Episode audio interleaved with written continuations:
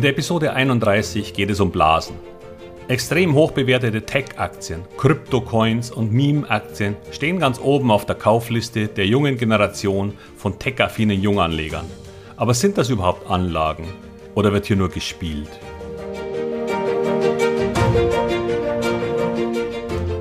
Herzlich willkommen, moin und Servus beim Podcast Aktien verstehen und erfolgreich nutzen. Mein Name ist Wilhelm Scholze. In diesem Podcast erfahren Sie, wie Sie das Instrument Aktie für Ihre Geldanlagen richtig einsetzen und dabei den Großteil der Profis hinter sich lassen können. Wie Sie teure Fehler vermeiden und am Wachstum der innovativsten Firmen der Welt partizipieren. Tipps gibt's viele. Hier geht's ums Know-how. Tech-Aktien. Wieder einmal die Lösung aller Anlageprobleme?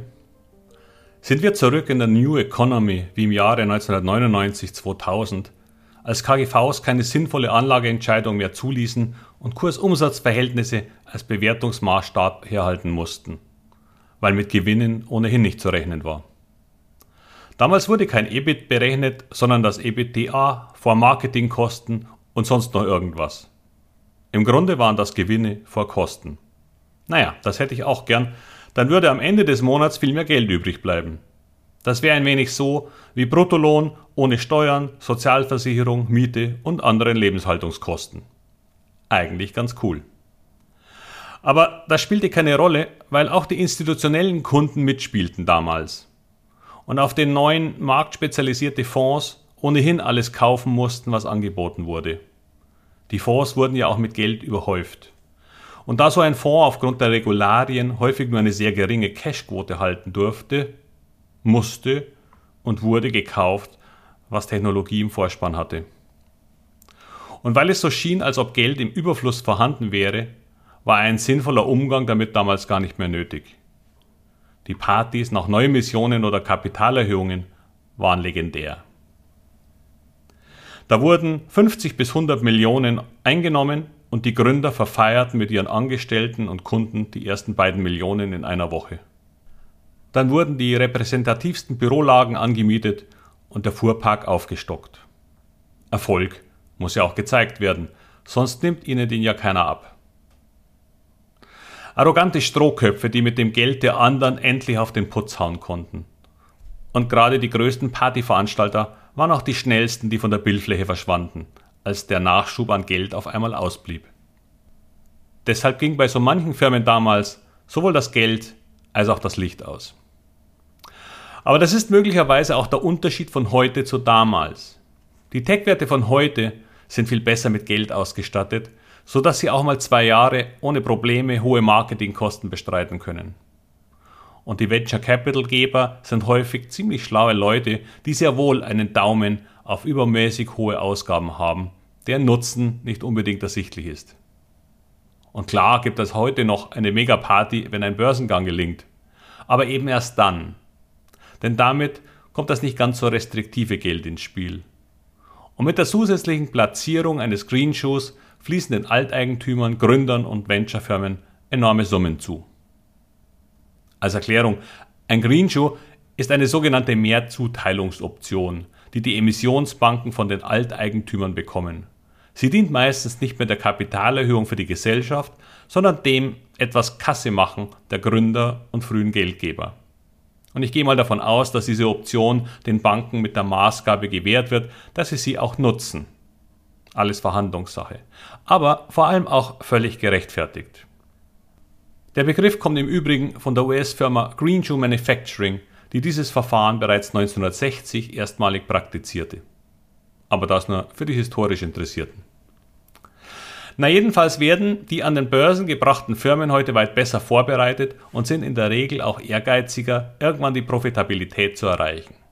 Nur heute wie damals muss das nicht so schnell passieren. Und aufgrund der mangelnden Alternativen am Zinsmarkt kommt noch eine bewertungstreibende Komponente hinzu, die allerdings auch schon wieder zu seltsamen Blüten führt. Denn auch wenn es inzwischen Bewertungsmethoden gibt, auch dieser schnell wachsenden Unternehmen Herr zu werden, sind Kursumsatzverhältnisse von 30 oder mehr schon schwer zu verstehen. Denn selbst ein Wachstum von acht Jahren in Folge von 50 Prozent, führt nur zu einer Ver-25-fachung des Umsatzes. Was dann immerhin in die Nähe einer Old Economy Kennzahl käme wahrscheinlich. Allerdings würde das eben ein Wachstum von 50 Prozent pro Jahr ohne Verlangsamung voraussetzen. Und eine Technologie oder Software, die kaum Konkurrenz bekommt. Möglich ja, aber für alle? Die Gefahr, dass dabei viele Firmen diese Erwartungen eben nicht erfüllen, ist ausgesprochen groß. Daher versuchen sie zu lernen, wie man mit solchen Firmen und Bewertungen umgeht. Und wann man vielleicht sogar besser die Finger davon lässt, auch wenn es einen in denselbigen juckt. Letzte Woche warnte der Großmeister der Shorts, und ich meine hier den Börsenbegriff, vor der Mutter aller Crashs. Michael Burry, der in dem Film The Big Short von Christian Bale verkörpert wurde, hat das vor kurzem getwittert. Jetzt muss man wissen, dass Michael Berry in 2007 und 2008 an der großen Finanzkrise nicht nur ein Vermögen verdient, sondern vor allem das Problem als einer der wenigen erkannt, errechnet und verstanden hat. Er sah, dass eine ganze Bankenindustrie mit unglaublichen Hebeln auf etwas setzte, das letztendlich Trash-Kredite waren und am Ende zur Pleite von Lehman Brothers führte. Und damit zum beinahe Zusammenbruch des weltweiten Finanzsystems. Wer heute noch Commerzbank-Aktien aus der damaligen Zeit in seinem Depot hat, weiß, von welchen Wertverlusten ich spreche. Es sind diese massiven Überbewertungen, die mit Hebelprodukten auf Hebelprodukte diese Instrumente zu etwas machen, das Warren Buffett einmal als Massenvernichtungswaffen bezeichnete. Wie auch in 1999 sind viele neue Anleger am Markt und haben auch noch völlig neue Anlageinstrumente für sich entdeckt. Gerade viele junge Menschen die sich quasi zu Flashmobs bei Aktienkäufen verabreden, nutzen das Anlageinstrument Aktie als lustiges Börsenspiel. Und dabei heißt eine dieser Aktien dann auch noch GameStop. Aber diese Generation ist mit Computerspielen aufgewachsen und das Wort Gamification ist inzwischen Standard in vielen Softwareprogrammen und Marketinginstrumenten. Dazu die Kryptowelt und Tech-Aktien mit Bewertungen, die durchaus grenzwertig werden können. Aber wenn man als junger, tech-affiner Mensch mit wenig Einsatz spielt, dann muss einfach das Instrument mehr hergeben. Und Dogecoins schießen hier nur den Vogel ab. Eine Kryptowährung, die schon in der Grundidee der Veräppelung diente, wurde zum Anlageinstrument einer ganzen Generation von Anlegern, denen der Sinn vom Sinn einer Geldanlage abhanden gekommen zu sein scheint. Kaufen, weil etwas steigt, in der Hoffnung, dass es jemand gibt, der das noch viel höher treibt. Das hatten wir schon vor knapp 400 Jahren einmal. Da wurden in Holland Tulpenzwiebeln für den Wert eines Stadthauses gehandelt, bis irgendjemand nicht mehr höher kaufen wollte. Und was will man schon auch mit einer Tulpenzwiebel, die entweder vergänglich ist oder durch eine neue, schönere und damit teurere abgelöst wird? Der Sinn des Kaufs lag in der Hoffnung auf höheren Verkauf. Ich zitiere kurz aus einem Artikel auf börse.de. Egal ob Adliger, Bauer oder Dienstmädchen, jeder handelte mit Tulpenzwiebeln. Teilweise wurden Haus und Hof verkauft, um Geld für weitere Investitionen in die gewinnbringenden Tulpengeschäften zur Verfügung zu haben. Und ein Brauereibesitzer tauschte drei seltene Zwiebeln gegen seine Brauerei in Utrecht.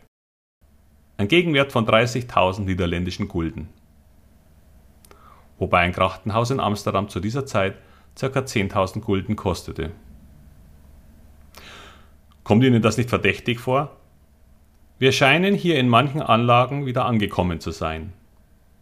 Ähnelt irgendwie der heutigen Situation von völlig abstrusen Kryptocoins und sogenannten Meme-Stocks, deren einziger Grund eines Anstiegs die heutzutage mögliche Massenverabredung zu solchen Flashmob-Käufen ist. Unter dem sozialen Gedanken von Robin Hood, einer Figur, die es den Reichen nahm und den Armen gab, wird auf den schönen Gedanken gesetzt, dass vor allem die Hedgefonds verlieren. Und noch stimmte das sogar, denn in dieser Woche schloss ein Londoner Hedgefonds, der massiv mit Wetten gegen GameStop verloren hat.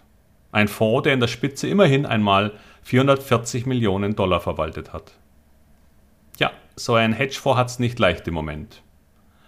Aber ist das ein Grund, dieses Spiel mitzuspielen?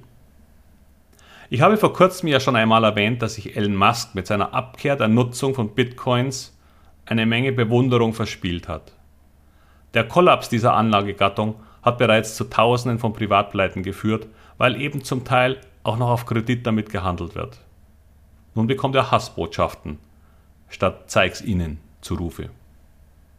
Die Bitcoin-Börse Binance, die in China gegründet wurde und nun in Malta ansässig ist, bot und bietet wahrscheinlich noch immer Bitcoin-Futures mit Hebeln von 125 zum Traden an. Können Sie sich das vorstellen? Nur mal als kleine Rechnung, weil es einen reich machen könnte, aber in erster Linie wohl eher arm. Würden Sie das Geld für einen Bitcoin hinterlegen, sagen wir mal der Einfachheit halber 30.000 Euro, dann könnten Sie bei einem Hebel von 100 Bitcoins im Wert von 3 Millionen Euro kaufen. Steigt der Wert dann um 1%, also sagen wir von 30.000 auf 30.300 Euro, dann hätten Sie Ihr Geld gerade verdoppelt. Denn aus den 3 Millionen wären dann 3 Millionen und 30.000 Euro geworden. Soweit, so gut. Nur ist ja der Bitcoin durchaus volatil und verliert auch mal schnell 5% in einigen Stunden. Nur wäre so ein Verlust von 5% bei so einem Hebel ziemlich ruinös für Sie. Denn wenn man Sie das lassen würde, hätten Sie gerade 150.000 Euro verloren. Diese Problematik umgehen die Börsen in der Regel durch automatisches Closing aber verantwortlich sind Sie. Als der Schweizer Franken vor einigen Jahren nach oben schoss, wurden ganze Existenzen vernichtet und das Trading in CFDs für Privatanleger massiv erschwert. Was ich damit sagen will und was Michael Berry meinte, war, dass sehr viele unerfahrene Anleger mit Produkten spielen, von denen ich nicht sicher bin, ob sie sie verstehen. Denn auch auf die Aktien von GameStop und AMC darf mit Kredit gehandelt werden. Übrigens wurden Michael Berrys Kommentare von anderen im Netz als Warnungen eines feigen Typen bezeichnet. Naja, vielleicht kann er aber auch nur Dreisatz rechnen und muss das nicht schätzen. Das Problem dieser Menschen ist, dass sie möglicherweise erstmal Gewinne machen und damit glauben, dass sie das Instrument, mit dem sie spielen, verstanden haben. Das Tragische an solchen frühen Gewinnen ist, dass es psychologisch leider die völlig falschen Signale aussendet. Wenn man ein paar Mal gewinnt, glaubt man leicht, man kann es jetzt. Fast wie beim Golf. Und wenn dann mal größere Verluste entstehen, dann werden die dem Pech zugeschrieben. Aber das sind dann Einzelfälle. Denn man kann es ja. Man hat es ja auch schon bewiesen. Glauben Sie mir, frühe Gewinne sind fast kontraproduktiv für langfristigen Erfolg. Das heißt natürlich nicht, dass Sie versuchen sollten, möglichst viele Verluste zu machen aber ein paar frühe Verluste kleinerer Art führen vielleicht zu einer Art Demut und vor allem einer deutlich größeren Vorsicht beim Eingehen von Risiken.